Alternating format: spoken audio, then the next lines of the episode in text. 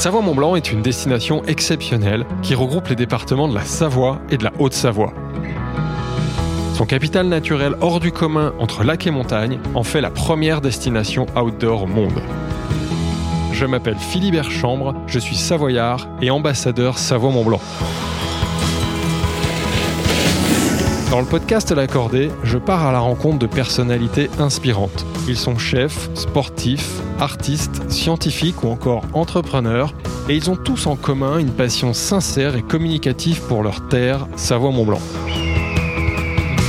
Ici, on va prendre le temps de s'intéresser à eux pour mieux les connaître et comprendre ce qui lie tous les amoureux de cette destination unique.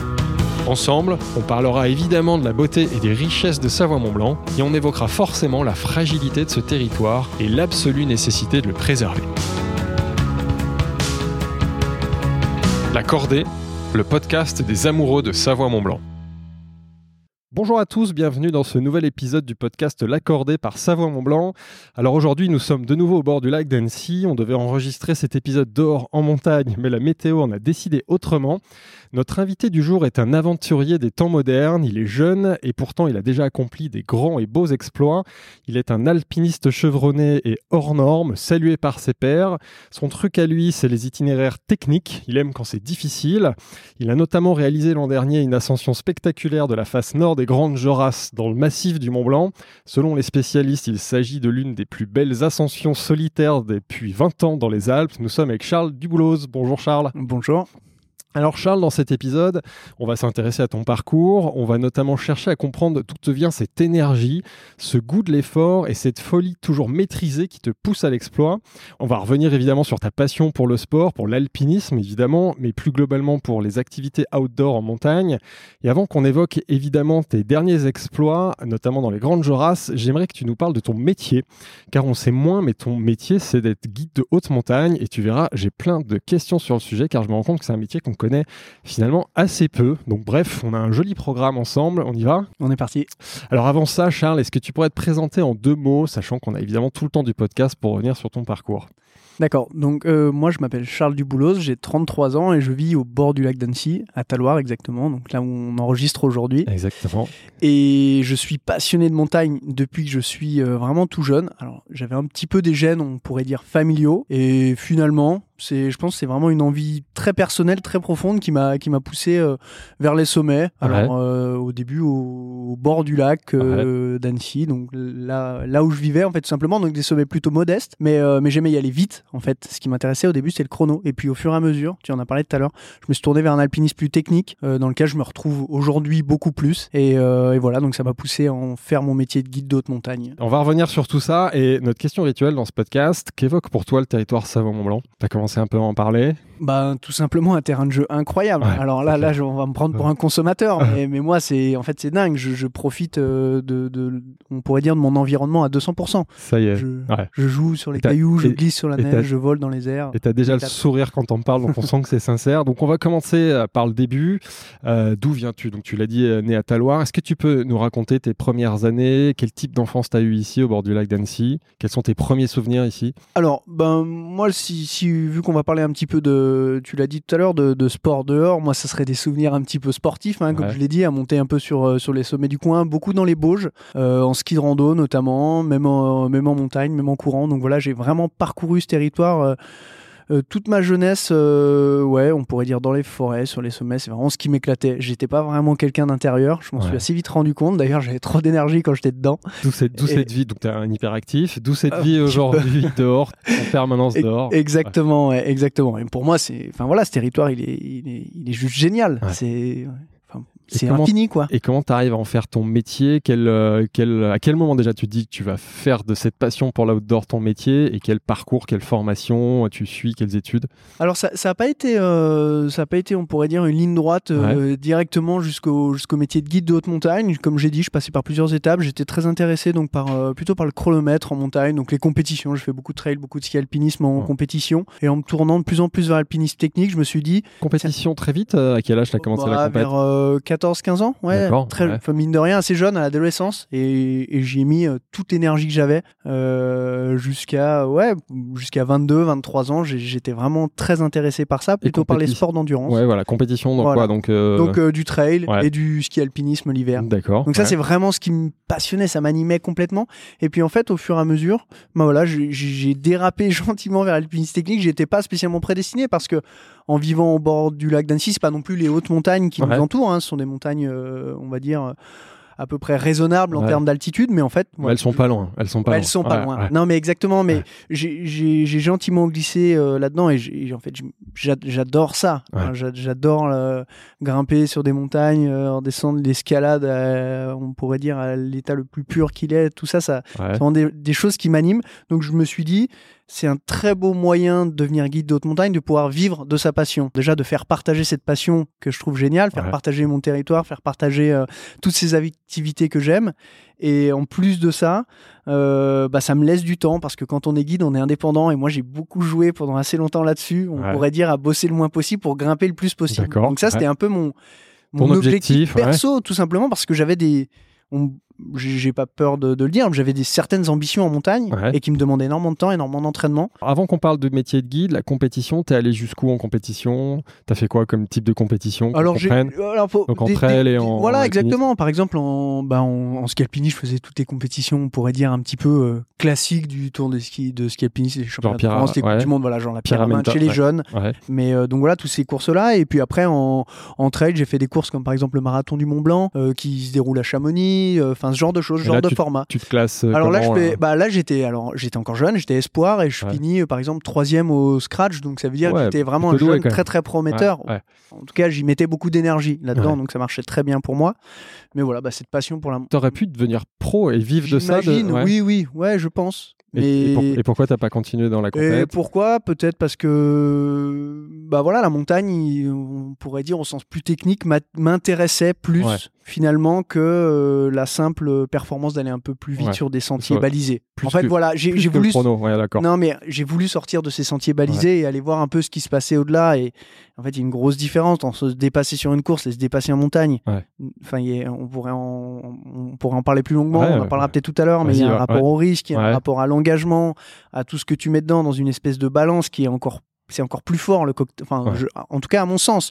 Peut-être pour d'autres, ce n'est pas ça. Chacun trouve euh, ce Voilà, exactement. Et, toi, Et moi, ça- voulais, ça. Exactement. Ouais, Et donc, en fait, ce, ce- cocktail, il m'a, il m'a amené vers la haute montagne. Ouais. J'y suis toujours. Je suis donc- dedans et je suis bien. Et donc l'activité qui va bien et qui te permet de, de te retrouver, c'est d'être guide à ce moment-là. Exactement. À ce moment-là, le, le, le fait d'être guide, donc c'est une formation qui se passe à. Alors comment ça se passe? Voilà, pareil. Alors. comment ça se passe? Comment on devient guide? Qui forme? Euh, Raconte-nous On- les coulisses de tout ça. c'est c'est finalement assez facile à expliquer. On devient guide de haute montagne. Déjà, il faut témoigner d'une certaine expérience. Donc, il faut une liste de courses, d'une quarantaine de courses, D'accord. euh, dans différents domaines, en cascade de glace, en ski de rando, en escalade, en course d'arête, en montagne. Enfin, D'accord. voilà. Donc, il y a des il, de critères. il faut de la variété. Exactement, il faut de la variété, il faut rentrer dans des critères et tu es interrogé. Donc tu une fois que tu as ce, Et ce ça, il faut le- bagage, Il faut le prouver en plus. voilà exactement. Ouais. Une fois que tu as ce bagage et que tu estimes être en mesure de pouvoir te présenter à l'examen, tu te présentes à ce qu'on appelle l'examen probatoire du guide de haute montagne, qui a lieu que uniquement une fois par an, Ouais. qui se passe à Chamonix, Ouais. qui toute épreuve confondue dure deux semaines. C'est purement pratique, c'est que de la pratique, il n'y a rien de théorique. La seule chose théorique, c'est, on pourrait dire, l'interrogation sur ta liste de courses. Ouais. Il vérifie Qui- l'as voilà. fait. Et en fait, c'est très facile de vérifier ouais. euh, l'expérience d'un alpiniste. Tu, tu lui poses des questions sur des courses que tu as fait, il, il aura forcément des anecdotes ou des choses, et voilà. Mais généralement, tu vois, les mecs, étant un métier passion, les mecs qui se présentent là-dedans, ils, ils ont pas envie de mentir dans leur liste de courses parce que sinon, ça n'a aucun sens pour la suite du projet. C'est même dangereux pour la suite. Voilà, exact. Mais puis de toute façon, ça se verrait très vite. Donc. Généralement, Ah, c'est une, formalité. ce serait plutôt considéré comme une formalité et suite à ça tu as euh, bah, tu, tu vois voilà cet examen probatoire qui est très simple c'est bête et méchant c'est à dire que tu as une épreuve de ski tu l'as réussi tu passes à l'épreuve d'après tu la réussis pas tu reviens l'année d'après ah, tu peux t'éliminer à chaque éliminé fois. tous les soirs en fait D'accord. c'est très simple il y a combien de, il y a à peu de- près en- allez si on schématise il y a à peu près euh, 200 personnes qui postulent Ouais. et il y en a entre 40 et 50 ou un peu moins enfin ouais, Ah ouais, entre c'est 50 quand même- et 35 qui réussissent Tous les ans. par an tous les ans. Donc il y a entre 35 et 50 nouveaux guides tous les ans de haute montagne en France. Ok? Il y a une seule y formation. a en une seule France, formation c'est à qui se passe à, euh, voilà, à l'ENSA à. Chamonix. Ah, c'est l'ENSA. Voilà, c'est à l'ENSA. Et après, comment ça se passe? Donc, toi, tu été Donc- pris du premier. t'as été Oui, pris alors moi j'ai réussi le- Ouais. l'examen probatoire du, Ah, du voilà. premier coup. Ouais. Après, ça reste un concours. Donc t'as beau être très très fort, sur un concours, tu peux potentiellement Ouais, tu peux faire avoir une 15 erreur ou tu peux euh, avoir- où t'es moins bien. euh, Voilà, exactement. Non, mais ça peut, ça Mm. peut arriver finalement, euh, parce que ça reste un concours. Mais généralement, les mecs qui sont très motivés et entraînés, ils y parviennent. Donc Ouais. peu importe si tu, si tu rates une année, tu retentes l'année d'après. Donc, euh, donc voilà. Et une fois que tu rentres, bah, tu rentres en formation à l'ENSA. Et puis après, c'est des modules de formation qui s'étalent sur trois ans. D'accord. Euh, et puis tu valides des modules, tu deviens aspirant guide. C'est pas du temps plein, on est d'accord. Ah Non, pas du tout Non, du temps plein. quoi. La première année, par exemple, tu as trois mois de Ouais. formation. D'accord. Et puis après, tu as un an d'attente où tu commences à travailler vraiment en tant qu'aspirant guide. Ensuite, Ouais. tu as de nouveau une semaine. Et Aspirant ensuite, guide, ça veut dire que tu es un junior et que tu pars euh, Exactement. avec un senior non, pas forcément. Tu peux vraiment travailler de, de ton côté en tant qu'aspirant guide. tu en peux emmener des, des gens. Et tu emmènes des gens. Par exemple, le Mont Blanc, quand tu es ASPI, ASPI, c'est la, on pourrait dire, Euh, c'est la- le diminutif, ouais, l'abréviation. Lorsque tu es ASPI, tu peux faire la, la voie normale du Mont Blanc. Tu peux Ouais. emmener des gens au Mont Blanc. C'est c'est dans tes prérogatives d'aspirant guide. D'accord. Donc une fois que tu es euh, une fois que tu es aspirant guide, tu as on pourrait dire une certaine liste de courses que tu peux effectuer en Ouais. France et à l'étranger Ouais. et tu peux pas en revanche tu peux pas sortir du cadre, tu peux pas aller faire par exemple des courses difficiles ou des courses de enfin voilà, il y y, a plein de choses que tu peux faire, Ouais. mais il y a des choses que tu peux faire et d'ailleurs qu'il faut que tu fasses pour justifier pour commencer à travailler pour pouvoir passer les ouais. modules d'après, il te faut une expérience. Au final la volonté de, de la formation, c'est que tu commences à travailler avec des clients et Ouais. puis que gentiment on te rajoute des prérogatives, tu peux faire des choses de plus en plus difficiles Ouais. jusqu'au final du diplôme où là bah, Au tu bout de trois ans. voilà, exactement. Et là, tu as de nouveau une, un examen voilà, final. Une, une épreuve. Euh, une- alors, ouais, c'est une épreuve, oui, c'est un, examen final de- du guide où tu valides un, un peu tout ce que tu as vu pendant les, les trois années passées, tes acquis, et puis après, bah, voilà, tu deviens guide d'haute montagne. C'est un diplôme que, que tu as à vie qui est quand même assez reconnu, Ouais, qui, est un, m'étonne. qui est un super beau diplôme, et puis tu rentres dans, une, dans cette communauté de guides en France. Alors, je ne veux pas dire vraiment de bêtises sur les chiffres, mais à la louche, il y a à peu près 1200 guides actifs. Ouais. Et il t'amène quoi ce diplôme? C'est qu'il te donne le droit de partir? Enfin, c'est le diplôme qui te de- donne le droit d'emmener euh, quelqu'un en montagne. Il t'assure. Quand il- tu es guide d'haute montagne, tu peux tout faire. Tu veux tout faire? T'es un demi-dieu. Non, je rigole. Oui, me fait Je rigole, non, Ouais. non, non, attends, je plaisante. non, euh, oui, tu, tu- globalement, tu peux tout faire. Une fois que tu as fini, que tu es guide d'haute montagne, tu peux encadrer des gens en ski, Ouais. en- donc en ski hors piste, en ski de randonnée, en escalade, en cascade de glace, Ouais. euh, en alpinisme Oui, très toutes, les, dur. ac- toutes en- les activités tout, de la tout. tu montagne, peux, hiver tu peux faire, euh, tu peux aller les- faire l'Everest avec des clients, tu peux, enfin voilà, tu peux une fois que tu es guide. Oui, toi, tu peux emmener évidemment des clients à l'étranger. Exactement, euh, exactement. Donc voilà, une fois, et puis après, si tu veux, finalement, chaque guide travaille un petit peu avec, euh, avec ce qu'il aime faire. Ouais. Il, y a, il y a des guides qui préfèrent l'escalade, donc ils essayent de travailler beaucoup en escalade avec leurs clients. Il y en a d'autres Ouais. qui préfèrent le ski et qui font beaucoup de ski, de ski de rando avec leurs clients, qui voyagent, qui vont en Norvège, enfin tu vois. Et donc euh, après, c'est, bah, c'est, euh, on va dire, avec tes affinités. Chacun se positionne. Et toi, c'est quoi alors ta spécialité? On, on- on la devine un peu, mais Moi, vas-y. je- non, mais moi j'en ai, j'en, ai pas spécialement. Moi, ce que je trouve vraiment génial dans, dans le dans le métier de guide, c'est qu'en fait, tu te renouvelles un peu toute l'année et que finalement, c'est jamais monotone. L'hiver, tu fais quand même du ski. L'été, tu essayes de faire plus de la grimpe. Ouais. Et voilà. Et moi, finalement, ce que j'aime dans mon dans mon métier de guide et là où j'ai eu la chance, c'est d'avoir les, les clients qui me suivaient dans des projets de courses assez ambitieuses. Et finalement, c'est ça que j'aime. J'aime aussi guider des choses très faciles, parce que c'est génial de faire découvrir aux gens la montagne. euh, Ouais. De toute façon, la porte d'entrée de la montagne, c'est obligé d'être facile, c'est aller marcher sur un glacier, enfin des choses Mhm. comme ça. Ou par exemple, bah, l'été passé, j'étais dans la face nord des Grandes Jorasses, on a fait la Walker avec un client. D'accord. Et ben faire vivre ça à un client qui est quelqu'un que. là, on est quand même sur du très technique. Voilà, exactement, hein, qui est un excellent grimpeur, quelqu'un avec qui j'ai fait énormément de choses euh, dans tous les domaines, que ce soit en cascade. Et toi, quand tu acceptes un client comme ça, tu es obligé de vérifier ses compétences. C'est-à-dire ça- que tu l'as emmené Ça euh, faisait précédemment. longtemps voilà. qu'on faisait énormément de montagnes. T'emmènes pas n'importe Ah, pas n'importe qui faire la walk. Bah, de- On va y revenir après, on va parler de la walker. Ouais. tu peux pas, tu vas être très vite limité, hein, tu vas Ouais. vite faire demi-tour, tu vois. Donc là, là, là, on va dire, je le connais très, très, très bien. Ouais. Et d'ailleurs, on a un voyage prévu euh, l'automne prochain ensemble. Enfin, c'est quelqu'un avec qui, tu vois, j'ai j'ai l'habitude d'être et je, connais, je le connais par cœur, comme un compagnon, en fait, comme un compagnon de cordée, finalement. Euh, Donc toi, ta spécialité, c'est ça. C'est devenu euh, les, les- les expéditions un peu exigeantes et, et les gens viennent te voir pour ça. C'est ça? Moi, Au final, moi si au, final, hein. Aujourd'hui, ouais. si, pour être plus précis, c'est que moi, je travaille quasiment plus en tant que guide de haute montagne. Ouais. C'est-à-dire qu'aujourd'hui, je vis euh, essentiellement avec mes sponsors Ouais. et je pratique la montagne, ce qu'on pourrait appeler en amateur. Ouais. Je mets toute l'énergie dans la montagne Pour tes euh, propres pour mes propres projets, avec euh, mes compagnons de cordée ou pas, si par exemple si je fais des choses en solo. Euh, voilà. Donc moi aujourd'hui, je vis exclusivement de, de ça et j'ai gardé et je garde quand même euh, quelques personnes avec qui, on pourrait dire qu'ils sont mes anciens clients avec qui j'adore aller en montagne. Ouais. Et de temps en temps, mais ça reste, c'est euh, anecdotique sur l'année, si tu veux. C'est plus un moyen de gagner vraiment- ma vie. ouais, voilà. voilà. Mais je, je, je coupe pas avec ça parce que je trouve ça quand même génial. Et puis il y a des moments que j'ai envie de vivre avec ces gens-là. Euh, donc euh, que je continue de. Donc le message est passé, tu prends plus de nouveaux clients. Voilà. Ou Ouais, sinon, non, je- es très très convaincant. non, même Ouais, pas. ouais. Non, généralement, je, je, et on- j'ai quand même assez souvent des demandes et je repasse aux copains. Ouais. Qui sont tout aussi compétents que moi, si ce n'est plus. Parce si que, plus. parce que tu es bien entouré. Non, puis surtout, tu peux trouver des profils plus adaptés. Voilà, Euh, exactement. Toi, ton, ton meilleur souvenir de guide Après, on va évidemment parler Bah, des, il y en a, des- il des y en- il y ascensions. en- il y en a énormément. J'en j'en ai Ton pas. meilleur client, ton Il n'y a meilleur pas forcément de meilleurs clients, mais j'ai j'ai vécu des moments géniaux. Si tu veux, par exemple, je me, ra- je me rappelle de.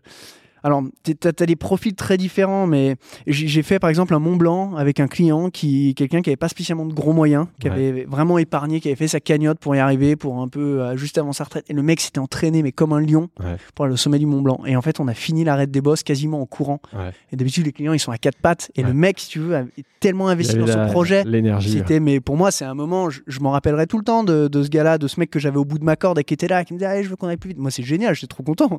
Déjà, ça va vite, c'est chouette.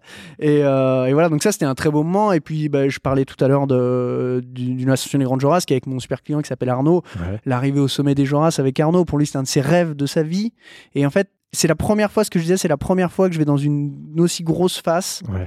pour quelqu'un d'autre et Pour pas pour mon client, plaisir ouais, personnel. et, et en fait, finalement, c'était vraiment pour lui et pouvoir lui, bah, lui donner accès à ça, finalement, c'était un moment hyper fort. Il a eu les larmes au sommet parce que lui, bah, évidemment, il était très ému. Moi, de, de venir au sommet de cette montagne qui est très symbolique pour moi parce que j'y ai passé beaucoup de Ouais. temps, et ben c'est aussi quelque chose de, de génial. Ça, ça fait partie des, des très beaux souvenirs. Mais finalement, il y, en a, il y en a eu plein, même sur des sommets ou des sorties plus modestes. Quand tu partages et que la personne est contente, finalement, ça te renvoie. Tu as une communion. euh, Mais entre les ça, deux, ça te renvoie plein de bonnes choses finalement de, de, de partager, donner un peu du, du bonheur aux gens dans, dans, dans le territoire que t'aimes, dans le domaine que t'aimes, dans tout ça. C'est génial. Il est génial ce métier, c'est pour ça que moi je, je suis très heureux qu'on en parle aujourd'hui parce que je me rends compte qu'on le connaît pas bien et peut-être ça va amener quelques vocations.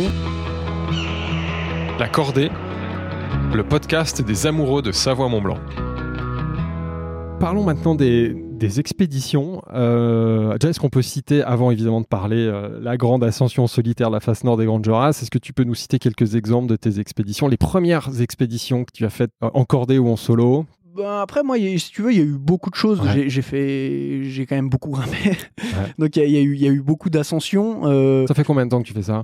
Bah, pff, je sais pas, ça fait une dizaine d'années que je grimpe dans, Ouais. on va dire, dans le massif du Mont Blanc. Après, il y a, euh, je dirais que j'avais, il y, a- il y a quelque chose, j'avais quelque chose de symbolique avec une montagne, c'est les. Donc, Ouais. Ils sont situés à Chamonix, hein, dans Ouais. le massif du Mont Blanc. Et puis, euh, et puis en fait, ces, ces Drus, cette face ouest là, qui paraît très très raide, quand tu arrives au sommet du, du train du Montant-Vert, Ouais. tu l'as, elle est en face de toi, ça fait un grand monolithe de granit comme ça, et c'est incroyable, très imposant. Mm. Et tu te sens petit, même d'en face au pied de, de cette montagne, donc plus tu t'en rapproches, et voilà, et je m'étais dit, Ouah, le- la première fois que j'arriverai au sommet des Drus par cette face ouest, donc par une voie qui s'appelle la Direct américaine, sera Ouais. un gros gros moment d'émotion.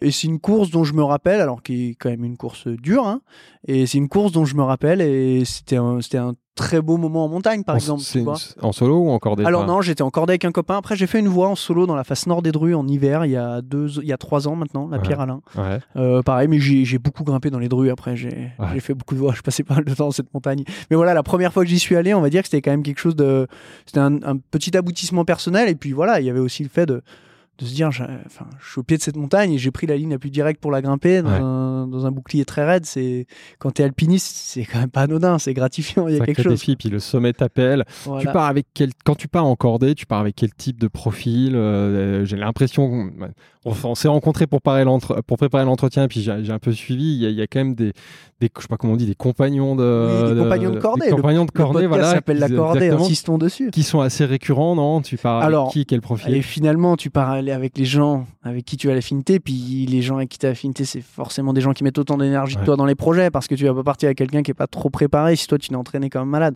Donc finalement, il y a 4-5 personnes Ouais. à peu près, hein, tu Donc vois. c'est des guides, ils sont comme toi. Ils font un, un très bon niveau, donc ils sont tous guides, c'est la Oui. meilleure formation. Bah alors, si tu veux, il, faut pas aussi dénigrer non plus l'alpinisme amateur. Ouais. T'as eu des, t'as eu des gars qui n'ont qui n'ont pas voulu en faire leur métier, mais qui sont des très très forts alpinistes. D'accord.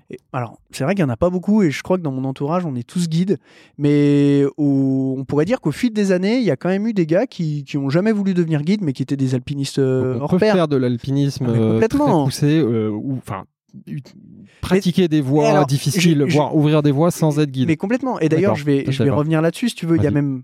On, on pourrait dire que l'effet pervers du métier de guide de haute montagne, c'est qu'après, une fois que tu as réussi ton diplôme, tu ne fais plus de montagne pour toi. Ouais. Tout simplement parce que tu emmènes des gens en montagne ouais, c'est voilà. un moyen de gagner ta vie. Ouais. Donc, tu, tu y perds en fait du sens et tes jours de repos, t'as pas forcément envie d'aller Ouais. te remettre euh, sous des chutes de pierre et des trucs comme ça. Donc moi, lorsque je disais au début, c'était pas du tout que je suis feignant, mais quand je te disais que je, je- je bossais le moins possible pour grimper le plus possible, Ouais. c'est que je voulais aussi garder cette flamme pour la montagne Ouais. qui m'a qui m'a mené là-haut et qui m'a toujours, on va dire, animé et qui m'a permis d'aller là-haut. Et je voulais pas rentrer dans l'effet pervers de tiens, maintenant c'est le moyen de gagner ma vie, j'arrête j'arrête d'aller en montagne. Et d'ailleurs, il y a pas mal de guides qui ont un très bon niveau avant et qui, une fois qu'ils deviennent guides et c'est leur, leur gagne-pain, Ouais. et ben finalement, la saison est là. Et la saison, ils vont pas faire des ascensions pour eux, hein, ils Mhm. vont bosser parce qu'il il faut bien manger. Ouais. Donc, euh, donc voilà, donc l'effet pervers du guide, tu vois, il- parfois, il y, en a aussi beaucoup qui arrêtent l'alpinisme amateur Mhm. en tant que tel, un peu, un peu technique, un peu poussé. Donc voilà, donc moi, les, les profils avec qui je sors, non, mais ce sont quand même des guides qui sont un peu dans, dans le leitmotiv que, que j'avais avant, qui, qui, qui consacrent beaucoup d'énergie à leur pratique amateur. Voilà. Donc c'est qui? Tu peux citer des noms Il y a Eh ben, Benjamin, Ouais, il y a Benjamin Védrine, il y a Cleu- bah, Benjamin Védrine. Aujourd'hui, on- je pourrais dire qu'on est un petit peu tous les deux au même stade. Il est Ouais. alpiniste professionnel aussi. Il vit essentiellement avec ses sponsors et voilà. Donc ça, c'est pour Binge. Il y a Simon Velfringer. Euh, il y a Clovis Paulin. Il y a euh, Elias Milleriou. Enfin, il y y y a toutes sortes de. Donc, tous ces gens, ils ont à peu près le même profil que toi. C'est Voilà. qu'ils ont une ils- bon, déjà, ils en font leur métier aujourd'hui et ils sont dans une espèce de quête, euh, comme tu nous l'as dit tout à l'heure. Ils, ils veulent continuer de- de- de- d'explorer la montagne, Exactement. d'ouvrir des voies, faire des choses un peu Ouais, nouvelles. c'est ça. euh, ouais. En fait, tu te retrouves avec eux là-dessus. La- L'alpinisme, finalement, ça reste un peu une affaire de, de créatif. Ouais. Parce que si tu regardes le massif du Mont Blanc, ça fait longtemps quasi, que toutes les voies ont été grimpées. Il reste quelques lignes à ouvrir, mais c'est plus forcément des itinéraires très logiques. En revanche, aujourd'hui, si t'es un petit peu créatif, tu as la caisse, tu es très entraîné, eh ben, tu peux faire un itinéraire très dur, l'enchaîner avec un autre itinéraire. Enfin, tu vois, il y a des peux- enchaînement à faire. Tu peux le faire en hiver, tu peux le faire en solo, tu le peux faire en solo, voilà. Il y, a- beaucoup de choses en fait dans que tu- la. Ouais. Il, il faut réinventer un petit peu les choses. Est-ce que tu recherches, c'est vraiment de faire quelque chose d'original que personne d'autre Voilà. a fait ou que Bah, y- très peu d'autres gens ont fait? Exactement. Oui, oui, oui. Il y, a- y sans doute de ça. Plus tu pousses le curseur, après, c'est à quel point tu es capable de t'engager, Ouais. à quel point tu es capable d'aller euh, grimper vite longtemps euh, dans, dans l'adversité. euh, Est-ce que tu es capable de prendre très peu de matériel parce que tu as beaucoup de marge technique Ouais. Enfin, tu vois, voilà. On est quand même, mine de rien, euh, aujourd'hui, je pense, on a beaucoup d'outils d'entraînement en escalade. On est quand même très fort. On arrive à Ouais. beaucoup s'entraîner pendant la case. Donc, on s'ouvre un peu de nouveaux horizons. À nous d'être créatifs, un peu toute cette Ouais. petite bande de, de grimpeurs là. Et pour, euh, pour moi, il y a encore plein de super choses à faire. Des explorateurs, des aventuriers des temps modernes, comme je le disais en intro. Alors parlons de cette ascension solitaire de la face nord des Grandes Jorasses. En quoi, euh, justement, c'est un exploit? Est-ce que tu peux expliquer à nos auditeurs en quoi, justement, elle est unique? Je crois que la configuration fait que tu as été le premier à la faire dans ces conditions. Est-ce que tu peux nous expliquer Alors, pourquoi? L'exploit, le mot exploit. Ouais. non, mais tu sais, des fois c'est toujours dur quand on, quand on qualifie ce que tu fais d'exploit, mais oui, il a été perçu comme ça en tout cas. Donc, déjà, les ascensions solitaires, dans ma Ouais. génération de grimpeurs, ce n'est plus très à la mode. Ça se fait moins. ça Maintenant, l'a été, ça l'a- ça l'était un petit peu, mais c'était pas non plus une affaire de, de- de tous les alpinistes. Donc, Ouais. c'est très particulier de grimper seul. Euh, ensuite de ça, tu rajoutes la composante de. Donc, si pour parler de cette voie des Grandes Jorasses qui s'appelle Rolling Stone, tu rajoutes la composante d'une voie qui est très dure, réputée comme très très dure, qui avait été fait euh, quatre fois en hivernal Ouais, dans, dans- dans toute l'histoire de l'alpinisme. d'accord. Et, que euh, quatre personnes qui l'ont Bah alors pas quatre avant. personnes, quatre Bah, en hiver, en hiver. Ouais, Quatre cordées. Ah, et des cordées, Bah d'accord. oui, des cordées. Il n'y a pas eu de solo Ah, avant dans cette voie. D'accord. Donc là, on Donc- voit, on voit Donc en gros, euh, c'est une voie qui avait été très peu grimpée, il y avait peu d'informations dessus. Mm. Ce que je savais dessus, finalement, c'est pas du bon rocher, donc c'est une voie très engagée. Euh, donc voilà, si tu veux, il y a un peu tout le cocktail. Quand tu dis engagé, c'est un mot que tu utilises beaucoup. Qu'est-ce que tu entends par engagé? Bah, engagé, ça veut dire qu'il peut t'arriver toutes sortes de choses. euh, Dangereuse. Voilà. Ça, ça pas forcément qui t'arrive dans la vie de, voilà.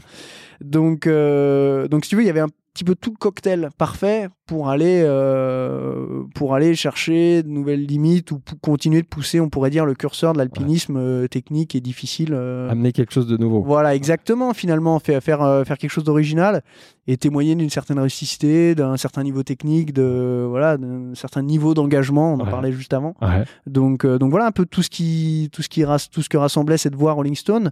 Pour moi, en tout cas, dans, dans la face nord des Grandes Jorasses. Donc j'y ai passé six jours. Et attends, alors du coup, il y, a un point important, il faut qu'on l'explique, c'est que donc tu l'as fait l'hiver. Donc tu c'est la voie la, plus dure, tu viens de le dire. Tu l'as fait l'hiver, ce qui rend encore le sujet plus compliqué. Mm. On précise aussi à nos éditeurs, c'est la face nord. Hein, face nord, c'est-à-dire qu'en hiver, tu vois pas le soleil. Exactement. Est, ce qui la rend encore plus difficile. Et surtout, le point le plus important pour moi, mais qui connaît pas grand-chose, c'est que tu l'as fait en solo. Voilà. Et ce que j'ai découvert quand tu l'as fait en solo, c'est que ça veut dire que tu dois faire plusieurs fois longueur. Voilà, Est-ce que tu peux nous expliquer un peu Lorsque tu t'assures. Alors, parce que tu dois t'assurer Ça va être très compliqué d'expliquer sur un podcast vraiment ce que c'est que la grimpe en solitaire lorsqu'on s'encorde. Mais en fait, ce qu'il faut retenir, c'est que c'est beaucoup plus laborieux que d'être deux. C'est que la prise de décision, elle est beaucoup plus difficile.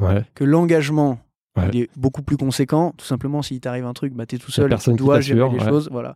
Et, euh, et, voilà, donc oui, lorsque je suis assuré dans, le, dans les longueurs, je grimpe une fois la longueur, je redescends, je récupère mon matériel et je regrimpe la longueur. Donc il faut se rendre compte. c'est que tu dois, tu dois accrocher le relais, en gros, tu tu l'installes. Exactement. Et il faut se rendre compte qu'une longueur, ça fait à peu près 40 mètres et mmh. que à peu près la longueur d'une corde, fait voilà, et que la face elle fait 1200 mètres de haut. Donc très mauvais calcul, ça fait combien de longueur? Ça fait une quarantaine de longueurs, plus ou moins parce que ça zigzague. Euh, enfin voilà. Et, l'image est assez forte, ça veut surtout dire que tu as monté deux fois en fait voilà, la, voie. Ouais, exactement. En fait, et la grimpe en solitaire, en fait, c'est quand même quelque chose où où tu t'arrêtes jamais dans la journée quand tu grimpes à deux, tu te reposes tout le temps un peu sur le copain, même quand tu l'assures, si un coup de moins bien, voilà. Là, quand tu grimpes seul, c'est toi face fond du début à la journée, il faut être aussi très endurant. Donc du coup, c'est pour ça que je parlais d'entraînement tout à l'heure, mais il faut arriver euh, vraiment avec le couteau entre les dents, euh, être euh, être très entraîné. Et il y, a, y, a, y, a, un gars qui s'appelle Jonathan Crison, qui est qui est le qui est un des, directeurs de la, de la, Fédération française de montagne d'escalade, bref, et qui avait parlé de, de solo après parce qu'il avait été interviewé pour pour, euh, pour un magazine. Et il avait dit c'est assez rare de voir euh, dans notre génération des personnes qui sont capables de mettre autant d'engagement dans leur projet, pour être capables de revenir à un niveau de rusticité assez élevé et, de, on pourrait dire, de, de, souffrance mmh. euh, assez forte pour aller dans, dans ce genre de choses. Et finalement, la grimpe en solitaire, en fait, c'est ça. Il faut accepter d'être laborieux, d'être lent, d'avoir froid, d'avoir faim, d'avoir un peu peur. Euh. De partir voilà, c'est vraiment le minimum de matériel. Et oui, exactement. Après, tu es quand même obligé de passer. Si tu restes, moi, je m'étais dit que j'allais y rester une semaine, donc tu as quand même un peu de matériel. Euh, et voilà. Et puis après, bah oui, c'est sûr qu'il fait euh, quand même très très froid. souvent, tu as faim, l'itinéraire, c'est pas. Et j'ai vraiment identifié quelque chose, c'est la prise de décision qui est pas facile quand tu es seul.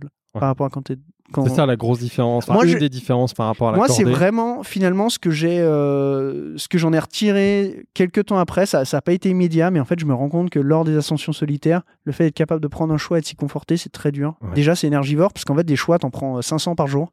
Est-ce que je vais à droite Est-ce que, je vais à gauche Quel bateau je prends Exactement. Et, euh... tout seul pour Et en fait, tu es seul et tu dois aller dans ta décision et tu dois aller au bout de ta démarche. Et en fait, c'est pas si anodin que ça. D'ailleurs, tu pourras le voir dans la vie de tous les jours. Souvent, tu consultes les gens quand, quand, tu te poses une question.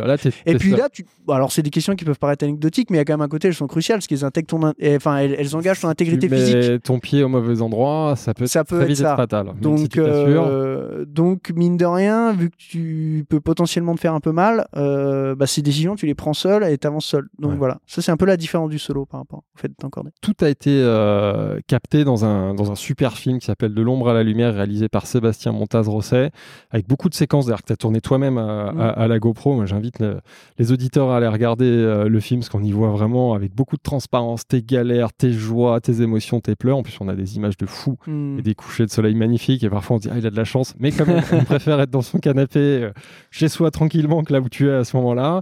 On note aussi que tu as beaucoup d'humour.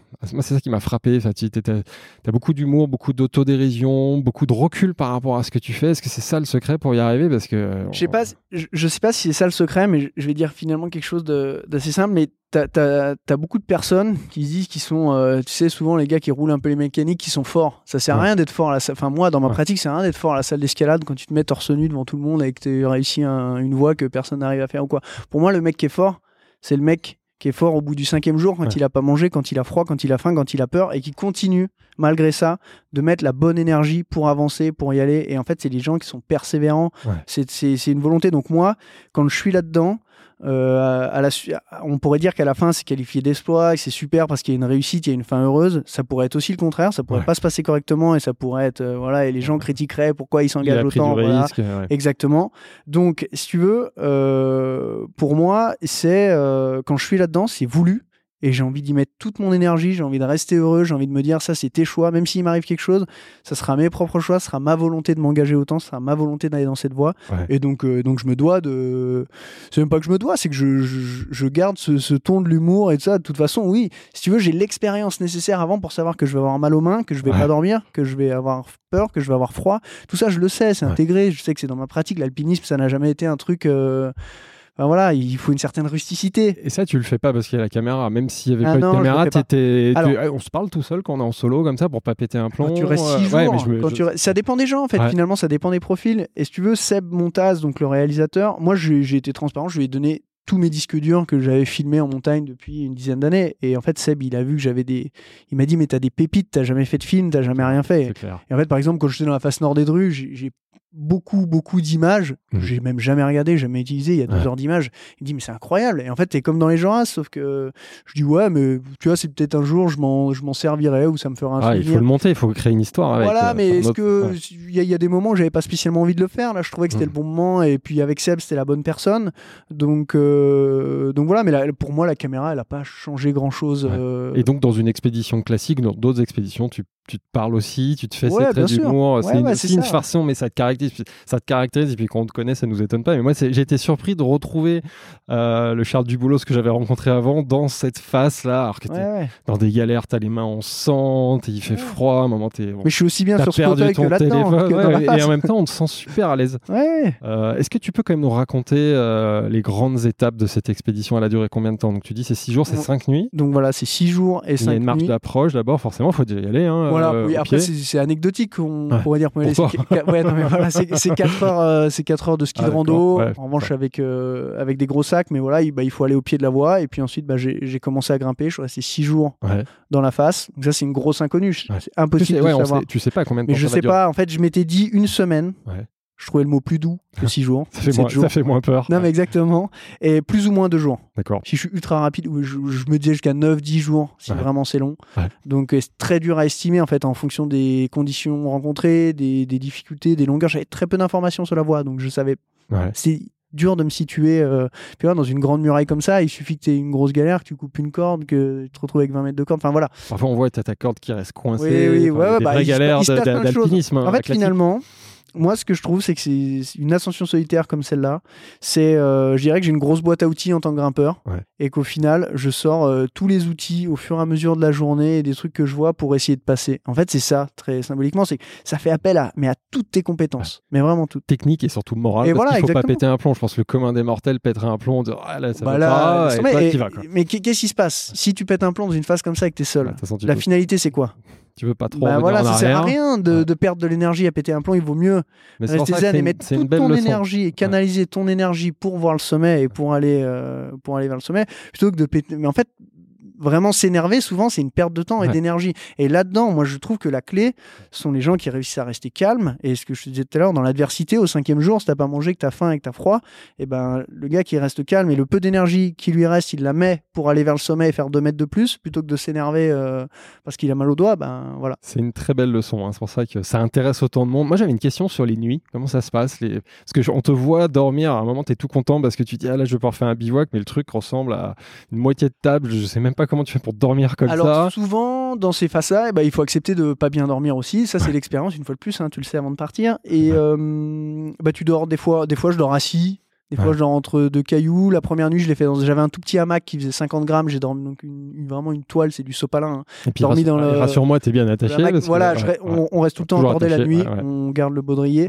Et puis, euh, et puis voilà, généralement les nuits, moi je m'endors tout de suite dès que je, dès que je me mets dans le duvet, parce qu'en fait c'est un moment où j'ai chaud, j'ai mis toutes mes couches, je suis bien, et je suis réveillé. Et, euh, et par contre, je, je m'endors, je pense c'est léthargique pendant 2-3 heures, je dors très Donc, il y a un profondément. vrai sommeil. Ouais. Il y a un vrai sommeil. Hein. Et ensuite, euh, je suis réveillé soit par l'inconfort, soit par le froid. Ouais. Et puis après, j'attends un peu que la nuit passe, je me rendors un quart d'heure, je me réveille une demi-heure. Après, c'est plutôt de la- de l'attente. On n'en a pas parlé, mais les températures là au, au mois de janvier, t'as euh, Bah, face nord, pas fait, de soleil, il fait voilà, combien de degrés? je, je- je pense qu'avec le vent, j'ai eu des températures jusqu'à moins 30 sans problème. ouais. Ouais, puis- Donc il fait froid, hein. forcément. Ouais. Après, on est bien équipé, mais il fait froid. Ouais. Il fait froid. Et la bouffe? Alors j'ai j'ai une question euh, de quelqu'un que tu vas reconnaître. Euh, bah, je la joue. Salut Charles. Écoute, euh, je viens de finir le service, c'est minuit. Euh, tu m'avais déjà donné un rencard à cette heure-là, pas pour en mode de nuit, mais pour euh, gravir le sommet du toit de l'Europe en ski alpiniste. C'était génial, j'en garde un souvenir euh, mémorable. On avait une météo euh, de feu.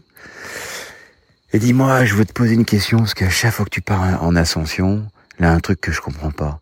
Tu peux manger que des haribots. Mais c'est vraiment vrai, ça, ou pas? Allez, je t'embrasse, gros bisous, à tout bientôt. Alors, c'est Jean Sulpice, chef étoilé à l'auberge du Père Bis, qui était notre premier invité du podcast que tu connais bien. Oui. Preuve, euh, tu, tu l'as emmené en expédition.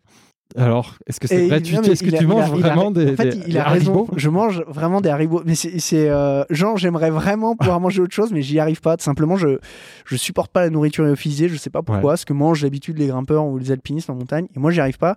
Et d'autant plus dans cette ascension, je pense qu'avec le stress, j'arrivais vraiment pas à m'alimenter. J'étais stressé. Je me suis forcé. J'ai essayé. Ça ne marchait pas. Euh, et le seul truc que j'arrive à manger ou à garder un peu dans la bouche sont des haribots. ouais. Non, mais là, même dans Et les grandes tu t'es alimenté de Et je me haribots suis pendant ouais, jours. ouais, alors j'ai Ah. très peu mangé, il y a même des jours où j'ai vraiment rien Ouais. ingurgité. Je pense que c'est le stress hein, qui me faisait tenir tout simplement. Ouais. Et il a raison, ouais, je mange des haribots et c'est d'ailleurs un point que j'aimerais ouais. résoudre. Non, c'est pas Mais une il faut blague. qu'il il faut qu'il t'aide, Jean. Il faut qu'il Mais te propose des trucs sympas. mais en, en fait, hein, le ratio poids, énergie, le truc que tu arrives à manger, tu quand vraiment tu es dans l'effort euh, et que ça soit très facile aussi emporter. Mais il y a peut-être, on faudrait peut-être qu'on se penche Jean, sur. euh, Jean est un homme de défi, donc Ouais, ouais, qu'il va relever ce défi. J'espère. Parce que ce serait important de bien manger, même, euh, même là-haut. Hein Euh, Jean, j'ai une autre question technique. Comment tu fais pour suivre l'itinéraire? Parce que c'est pareil, quand j'ai vu le film, je me dis, comment tu sais que la voie, elle est là? Parce que Mais tu parles de Rolling Stone, c'est-à-dire qu'elle est. Oui. Et vu qu'elle est pas balisée, ce qui nous a fait comprendre qu'il y a eu quatre personnes qui l'ont prise, euh, comment Et- tu sais que tu dois alors, aller là ou là? Si- J'avais pour, euh, en tout et pour tout, pour un pour Topo, euh, un croquis sur une Ah. feuille A4 fait au stylo bic d'une cordée qu'il avait fait exactement dans le même créneau que moi en janvier en 2012, donc pile un an, euh, 10, ans, avant. ouais. 10 ans avant. Euh, donc euh, Cédric Perria et Patrice Guéron-Rapaz et qui avait fait un croquis. En fait, le croquis était hyper maigre. En termes Ouais. d'infos, c'est c'est ridicule pour une Ah, c'est comme une, ça. ouais, c'est une petite feuille à 5, là, on le voit dans le film. Voilà, il y a, ça- y a- y rien. pas et- grand-chose. Et, voilà. Et en fait, ben, si tu veux, c'est l'expérience finalement qui fait que quand tu es dans une ligne comme ça, tu te rends vite compte de quelle fissure ça va prendre, où c'est que ça va passer. Tout ça, c'est des, des, des, des- des milliers d'heures passées en montagne qui Ouais. font que tu arrives. Ça, c'est un peu, on pourrait dire, c'est un peu l'œil du montagnard, Ouais. tu vois, qui fait que tu sais où tu vas. Et il y a une fois ou deux où j'ai fait des fausses routes. Ouais, donc tu Mais fais, je m'en rends un, compte. euh, Je m'en rends assez chemin. vite compte. Je me dis, là, là, ça correspond pas. Le caillou devient encore vraiment plus mauvais. Y a, ça colle pas. Et, finalement, j'arrive à, j'arrive à m'adapter. euh, J'arrive à m'adapter comme ça. Mais ça, c'est uniquement, on pourrait dire, l'expérience. Quand tu commences à montagne, tu te trompes dans des voies qui sont très faciles avec des topos ultra détaillés, sans doute trop détaillés d'ailleurs, et tu te trompes 40 fois de, d'itinéraire ou de dièdre où tu prends pas la, la bonne fissure. Et puis au bout d'un moment, ben, voilà, t'as cet œil-là qui t'aide. Par- parlons de la gestion de la peur et même bah, de la mort, parce que malheureusement, elle fait partie de, de cette activité. de- comment tu la gères? Moi, Comment je- tu gères la peur? On a parlé de l'humour tout à l'heure. mais- c'est ouais. des choses, même la mort, j'ai aucun problème à en parler. Euh, C'est des choses que je gère très bien, que j'ai complètement intégrées Ouais. et qui, pour moi, sont une composante de la pratique de l'alpinisme. Et l'ignorer, en- alors ça, c'est très personnel, hein, c'est ce que je pense moi et c'est ma façon d'avancer, mais l'ignorer serait finalement euh, occulter une partie de la pratique et de tout ce qui se passe autour. Et de toute façon, j'ai l'impression que c'est difficile à ignorer parce qu'elle vient quand même assez souvent nous rappeler qu'elle est là Ouais. et qu'en montagne ça arrive. Ouais. Et euh, malheureusement, il y a, il y, a, il y a des copains qui, de temps en temps, euh, même trop souvent, euh, bah voilà, se font, se font prendre. Et donc, c'est c'est quelque chose qui arrive, ça fait partie intégrante des choses. Et c'est tout simplement qu'est-ce que tu es prêt à mettre dans la balance Ouais. par rapport à tes envies, ta passion, et, euh, et on pourrait dire à la raison. Et est-ce que tu as vraiment envie de ça? Est-ce que tu pas envie? Moi, une fois que je suis dans la face, c'est des choses auxquelles, enfin, on pourrait dire, ce sont des choses auxquelles j'ai réfléchi avant de partir. Je me suis posé beaucoup de questions. Est-ce que le jeu en vaut la chandelle? Je- Ouais. si ça pourrait être très basique, mais voilà. Et en revanche, une fois que je suis dans la face, il n'y a plus rien qui me. Alors, on pourrait pas dire que c'est balistique, mais toutes ces questions, j'ai répondu avant, j'ai gagné de l'énergie, je sais où j'en suis. Pollue, ouais. Et j'essaye de pas me laisser polluer par ces questions de tiens, s'il m'arrivait quelque chose, machin. Ça, c'est quelque chose que euh, j'essaye de prendre en compte avant. Par exemple, là, je vais repartir en expédition cet été. ouais. Euh, et bien, avant de partir, je vais me poser, je vais me dire euh, plus ou moins jusqu'où je suis prêt à aller. Et après, bien sûr, on s'adapte au pied du mur et on s'adapte dans le mur aussi. Ouais. Mais on pourrait dire que, que ces questions, j'y ai répondu, euh, j'y ai répondu avant. Et après, la peur. Euh, parce qu'en fait, la peur, c'est quelque chose de très stimulant et que tu retrouves pas forcément. On parlait au début de trail ou de choses comme ça. C'est vraiment du dépassement de soi, mais il n'y a pas cette petite notion de peur. Et cette notion de peur, elle est, moi, elle m'anime clairement. Elle Ouais. est géniale. Même en escalade, quand tu passes en dessus d'un point et que tu sais que potentiellement tu vas tomber, même sans te faire mal, tu as quand même quelque chose. C'est l'adrénaline, ouais. Et voilà, et en fait, ça, c'est démence, ça te maintient, ça, ça te donne des, des niveaux de concentration. Si on prend l'escalade sportive, à proprement dit. Dès, dès que tu passes en dessus d'un point et que tu t'engages, et en fait, t'es tellement dans l'instant, dans ce que Mhm. tu es en train de faire, t'es plus euh, dans le futur, dans deux heures, ce que tu auras, ou dans le passé, machin, t'es vraiment sur les mouvements que tu es en train Ouais. d'effectuer maintenant, et ça, c'est génial de pouvoir, euh, alors c'est pas des trucs de percher, hein, mais pouvoir se connecter vraiment à l'instant, à Ouais. l'activité que tu es en train de faire, aux choses, à mettre toute ton énergie là-dedans pour essayer d'aller à la prise d'après. C'est génial, moi, cette petite peur, ce petit truc qui fait, et qui, je pense, nous Excitation, stimule un petit peu tous ces alpinistes. Après, il y a peut-être un moment où, où t'en as marre, tu veux Ouais, revenir. et, euh, et le risque, c'est que cette adrénaline, adrénaline pardon, justement, elle, elle risque de, de, polluer ta perception. Comment tu fais pour garder la tête froide et pas aller trop loin Et surtout, toi, dans ton activité, le faire le faux pas. Le- le- Bah ça c'est très de trop en fait ça, serait ça hyper mal, de dire euh, moi je sais où je vais m'arrêter et je sais euh, où est la limite non surtout qu'on maîtrise pas tout en montagne. hein. il y a, y beaucoup de risques Ouais. objectifs qu'on ne maîtrise pas et d'ailleurs on, on- on parlait d'accidents tout à l'heure il y en a- il y en a beaucoup qui sont emportés c'est pas parce qu'ils s'étaient pas entraînés pas, pas fort ou quoi et ça vient pas d'eux. Exactement. Il y, a- il y a beaucoup de choses comme ça aussi. Donc c'est très dur à dire, euh, à dire où se situe la limite, à dire où est-ce que je vais faire le pas de trop. Ou, bah voilà, moi j'ai beaucoup de mal à dire ça. La, la seule chose que je sais, c'est qu'aujourd'hui je suis très très motivé pour grimper. Ouais. Et que on pourrait dire la, la façon de, de peut-être de pas m'exposer de trop serait de mettre une limite dans le temps. Ouais. De, serait de mettre une limite dans le temps de, de cet engagement que j'ai. À quelle limite tu t'es fixé alors? Et alors, c'est toujours pareil, je me suis fixé une limite, mais que je vais moduler. voilà, une limite d'âge, complètement.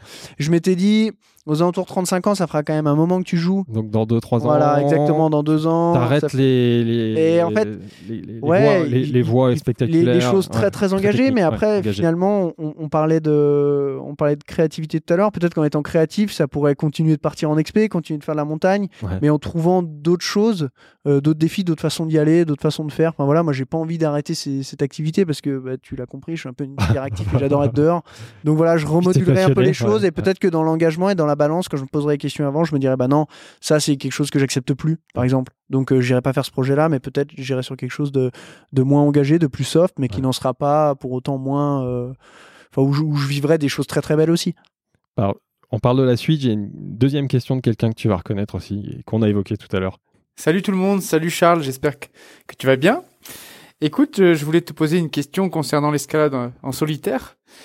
J'ai pas mal observé ces temps-ci, ou même euh, en regardant dans le passé, des grimpeurs alpinistes euh, solitaires qui ont fait des ascensions euh, difficiles dans les Alpes en alpinisme, et qui, pour certains, pour la plupart même, finalement, quand on regarde bien, après avoir fait quelques ascensions, euh, certains en ont fait que quelques-unes, d'autres en ont fait énormément, et ben la plupart on met un point d'arrêt, ont mis un point d'arrêt en fait à cette pratique engagée seule dans, dans les montagnes des Alpes.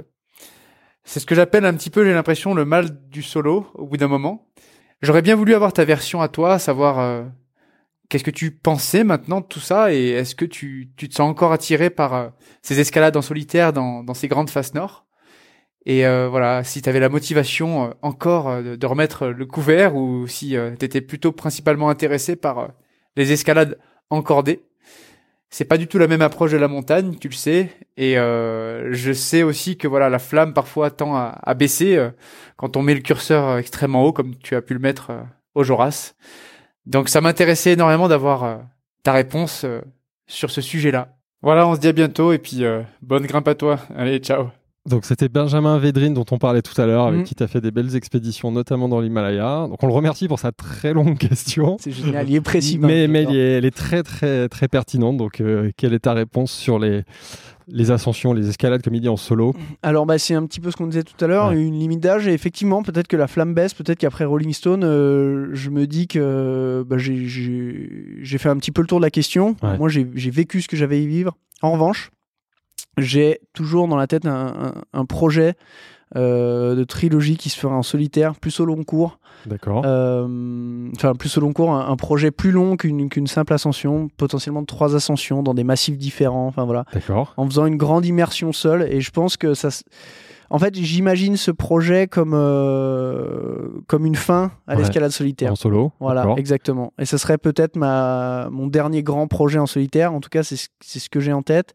Et ce projet, j'aurais voulu le faire. J'y pense depuis quelques années. Et tous les ans, je me dis, tiens, c'est cet hiver-là que je vais le faire. Et puis, euh, et puis je repousse. Comme si je, je me gardais du temps de mûrir vraiment Ouais. ce, ce projet pour aller au bout et que ce soit un peu le. Je sais pas, je sais pas si on peut parler d'apothéose, mais en tout cas, mon, bouquet mon dernier final, coup d'éclat, ouais, un, un petit peu un bouquet euh, final. Donc voilà, donc j'ai Sur le solo, ouais, sur le solo. Exactement en solo. Donc j'ai toujours ça en tête. Euh, je pense que j'irai au bout du projet. Au moins j'essayerai. Trilogie, ça veut dire quoi? C'est trois massifs. Mais ça peut être vraiment trois massifs très Alors ça différents, peut, voilà, euh, avec des timings Ah, je vais très pas, différents. je vais pas te dévoiler. Ah, bah si, j'aurais voulu en savoir plus. Et, euh, et en tout cas, j'imagine trois faces en solitaire. D'accord. Euh, Trois faces nord. En, ouais, nord sans doute, ouais. Trois Ouais. faces nord en solitaire, euh, assez éloignées les unes des autres, en les Dans les rejoignant euh, sans doute en vélo. Et en Mm. fait, en faisant un voyage Ah, donc, au long cours en solitaire. Tu vois ce que je veux dire? Ouais. Partir. euh, et, en fait, bon là, je t'en dis trop, mais Non, mon, Alors, objectif nous serait. écoute. Non. mon objectif serait, je pense, de partir le premier jour de l'hiver, un 21 D'accord. décembre, et de te dire, bah là, c'est un hiver seul. Ouais. En montagne et, euh, et tu vas et, et tu vas pousser le tu, tu vas vivre ces choses là tout seul en montagne tout l'hiver Donc, Je, joli programme. Et ça, ce serait dans les Alpes ou tu irais. Tu... Enfin, les Alpes je françaises savoir, hein. ouais je, je, je penserais dans les Alpes La Cordée, le podcast des amoureux de Savoie-Mont-Blanc.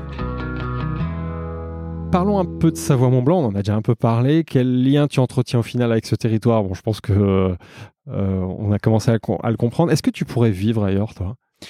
Je m'imagine vivre que ici tout simplement parce qu'à chaque fois que je reviens et que je suis allé dans des pays et des endroits fabuleux je suis hyper heureux de rentrer chez moi. Ouais. et je me dis c'est génial. J'ai enfin, grimpé dans beaucoup d'endroits différents et en fait à chaque fois que je reviens je suis là. Déjà je retrouve les copains et, euh, et c'est marrant. Et nous une petite communauté d'alpinistes ici on, alors on a, on a tous euh, pas mal de pratiques différentes de l'escalade du parapente euh, on peut faire du vélo de ça. Et on dit être dans le bocal. Ouais. et euh, des fois on s'écrit salut je suis de retour dans le bocal, Le bocal, quand on ça veut dire ici. Voilà, c'est un peu ici, ça serait un peu notre- terrain de jeu, ouais. exactement. Ouais, canon. Et, euh, et tiens, salut, je suis de retour dans le bocal. euh, qui fait quoi aujourd'hui Euh, Voilà. Donc moi, je, en fait, je l'ai dit au début, mais j'ai l'impression de tellement profiter du territoire qui m'entoure. Ouais. Et il est tellement adapté à ce que je fais. Alors, est-ce que c'est le territoire qui m'a façonné à faire tout ça ou est-ce que Ouais. c'est moi qui me suis adapté à ce territoire? Je sais bonne pas question. exactement. Ouais. Je pense quand même que d'avoir toutes ces possibilités à portée de main font que je, je fais tout ça aujourd'hui. Je Ouais. parle d'un vol en parapente ce matin en montant en courant, c'est juste génial. Euh, y a pas, tu peux pas faire ça dans tous les endroits non plus, tu vois. Mm. Donc euh, donc c'est génial. Moi, je suis hyper attaché. Enfin, C'est quoi tes autres activités justement ici? Donc évidemment, il y a l'alpinisme, il y a la haute montagne, mais euh, escalade, Il y a beaucoup d'escalade autour du lac. Y a- On a quand même des falaises qui sont pas mal. C'est quand même génial pour grimper. Il y a le parapente. Il y a, euh, moi, j'adore faire du VTT. Donc, Ouais. euh, bah, il y a des chemins partout. Euh, ça, tu fais après, ça plus en cool montagne. aussi en famille, euh, montagne fille, mais est-ce que tu ouais, fais on va des dire que je, Ouais. alors j'en fais déjà tellement de mon côté que j'essaye volontairement de faire d'autres choses en famille Ouais. pour ne pas faire tout le temps les mêmes choses. Après, c'est sûr qu'on qu'on partage aussi ça, mais je force pas la main d'aller forcément. qui se ressemblent, ça semble. Donc j'imagine que ta femme, elle aime aussi les activités. Voilà, car bah, ce matin, on a euh, volé, outdoor. on a volé Ah, ensemble en parapente, tu vois. Donc, euh, donc voilà, on est monté ensemble et, et on a volé en parapente. Donc, quel- à part la très haute montagne, quels sont tes endroits préférés ici bah, tout simplement ici, là où on est maintenant. le bord du lac Ouais, le Taloir. bord du lac, non, mais on rappelle que tu es né à Taloir, Voilà, donc t'es pas objectif. i- i- Mais non, je suis pas raison, objectif, mais ici, ici c'est génial. Enfin, Et là, et là, je précise, alors c'est Jean Sulpice qui nous a gentiment accueillis chez lui parce qu'on devait le faire, comme je le disais en intro, cette enfin, on devait faire cette interview à l'extérieur, mais là il pleut énormément. J'invite d'ailleurs nos auditeurs à aller regarder les, les photos qu'on va publier sur les réseaux sociaux, mais il y a une tempête dehors, mais le lac est quand même magnifique. Euh, Est-ce que tu dirais, toi, tu as besoin de ces grands espaces pour te, pour te ressourcer, pour te sentir vivant euh, A priori, oui. Bah, c'est plus qu'évident. C'est Ouais. même, j'en ai pas besoin pour me sourcer. Moi, c'est quotidien. Ouais. Si je sors pas tous les jours, au bout de trois jours, euh, là, je serais pas aussi détendu sur la chaise que je suis maintenant. ça. C'est puis, et c'est comme tout, hein, il y a une forme d'habitude. J'ai pas envie de parler d'addiction, mais il y a une forme d'habitude. Une fois que tu as vraiment pris l'habitude d'aller beaucoup dehors, de, de, de- de jouer dans le terrain de jeu que tu as autour. Mais on- là, Non, on oui. est chez Jean. Ouais. Jean, c'est quand même quelqu'un avec qui je partage pas mal de sorties, même que ce soit en vélo. Euh, on, a fait le, Mont- on a fait un Mont Blanc, en ce qu'on appelle en one push, en ski de rando ensemble. Donc en partant à minuit Ouais, de Chamonix et à 9h du matin, on était au sommet. ouais. Et on est redescendu à 15h. Oui, il m'a dit qu'à 15h, Voilà. c'est fini. Quoi. Donc, euh, donc ça, c'est génial. Une fois qu'on commence à goûter à ces choses-là, on va pas faire une fois un truc comme ça et puis après on arrête. Enfin, moi, je, je, je, je- le fais beaucoup. Donc oui, j'ai j'ai besoin d'être dehors. Ouais. J'adore. Et donc on le dit beaucoup, on l'a déjà dit ici, c'est un, ca- un- un territoire avec un capital naturel hors du commun, mais qui est fragile. Toi, quand est-ce que tu as pris conscience de la, la fragilité de ce territoire? Et comme on le dit souvent, les gens qui vivent en montagne, encore plus toi en haute montagne, tu es un témoin privilégié de cette fragilité. Quand est-ce que tu en as pris conscience déjà? Alors, je sais pas si je dirais témoin privilégié, je dirais un triste témoin plutôt. Ouais. que c'est pas vraiment un privilège d'assister à tout ça. au sens où Il y, a, évidemment il y a même des guides. près. il- Ouais. tu, tu- tu- tu sais quoi? Il y a même des guides qui dans notre communauté disent on va dire des guides un peu plus âgés qui disent je ne veux plus aller dans le massif, je veux même pas voir à quel point ça s'écroule. J'ai même pas envie de garder ça en mémoire Ouais. pour dire à quel point ça va vite. Moi, je, je dirais que les, les 4-5 dernières années ont été très marquantes et même l'été dernier, il a été tellement rapide en termes de changement. Ouais. Je vais prendre un exemple très simple. La face nord des Joras, Ouais. qui est normalement le dernier endroit où la glace s'en va parce que c'est et c'est au nord. Et, c'est à l'ombre. ouais. Donc, euh, donc voilà, et ça c'est de la très très vieille glace qu'il y a dedans. Je ne parle pas de la glace qui se forme, qui s'en Ouais. qui va.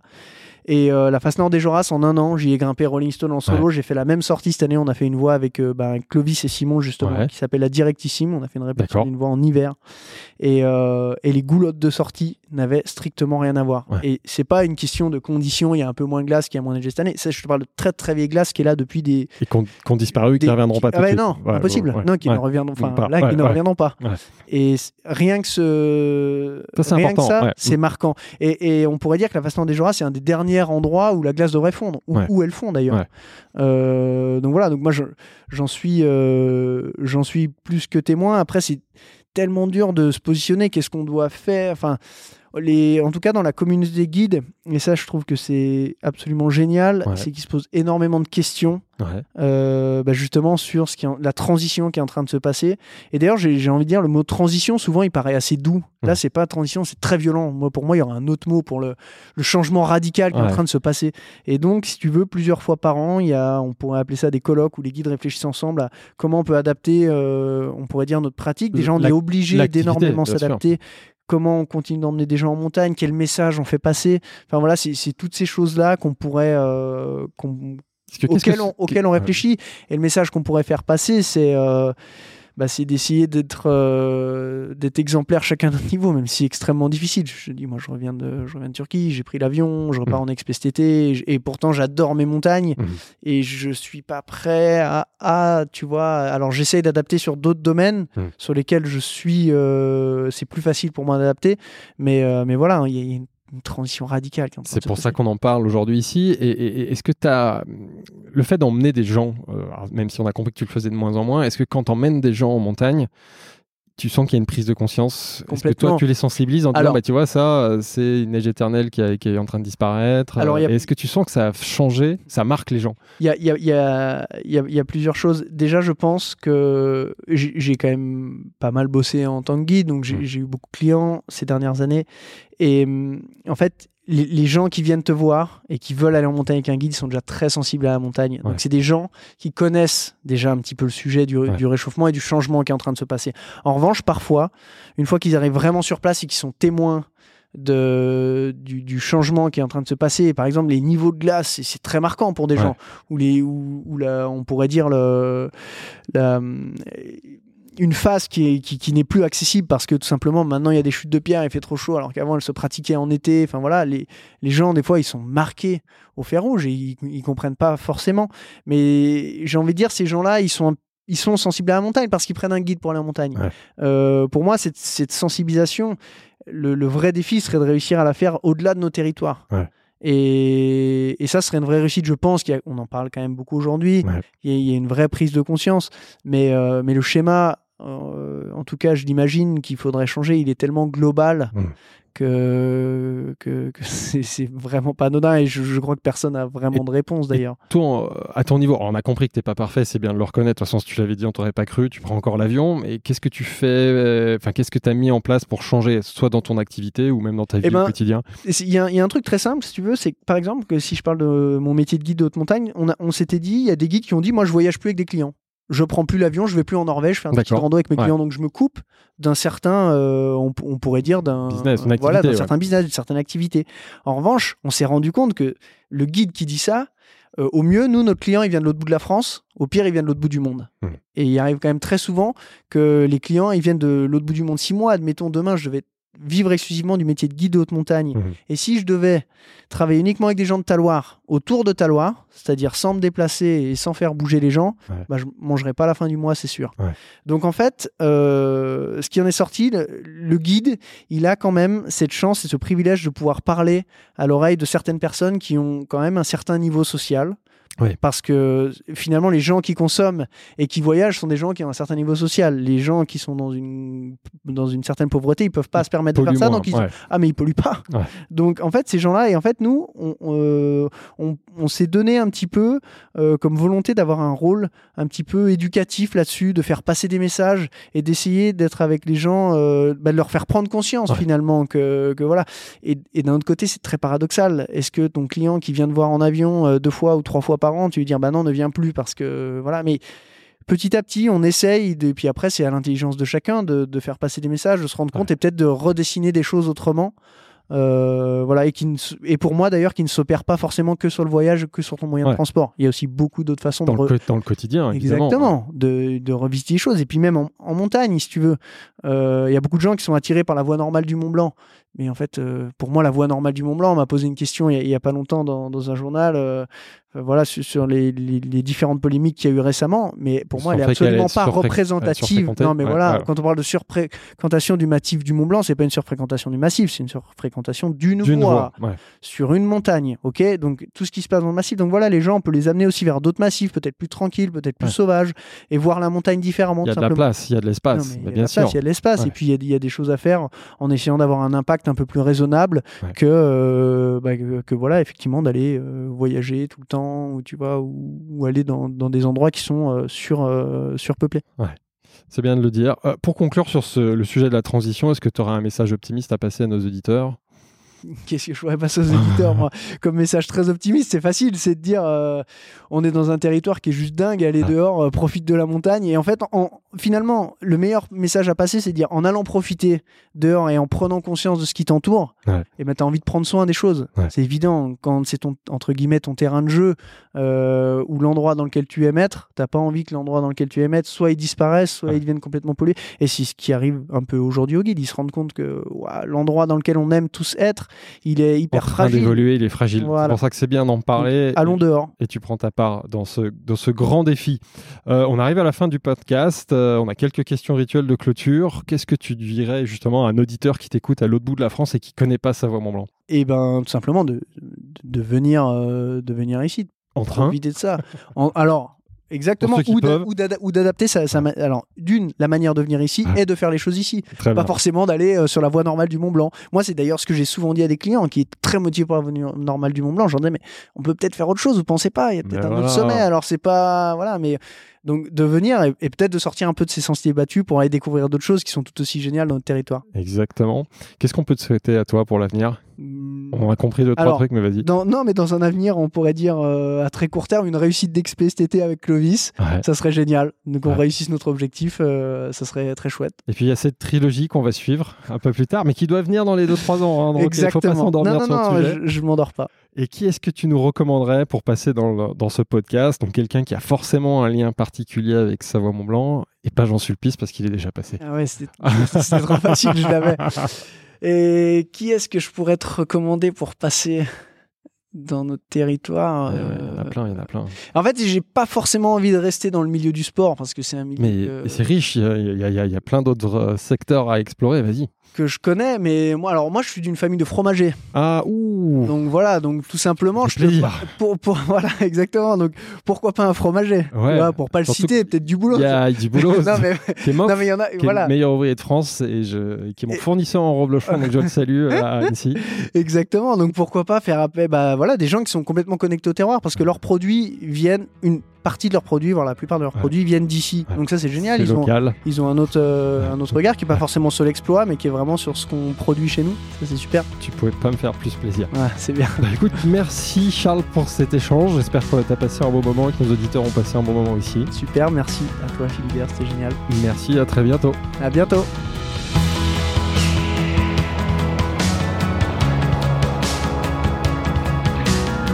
Si cet épisode vous a plu, n'hésitez pas à vous abonner au podcast L'Accordé sur votre appli audio préférée. Vous pouvez également nous laisser 5 étoiles et un commentaire sympa sur Apple Podcasts et Spotify. C'est important pour nous aider à gagner de la visibilité. Un grand merci et à très bientôt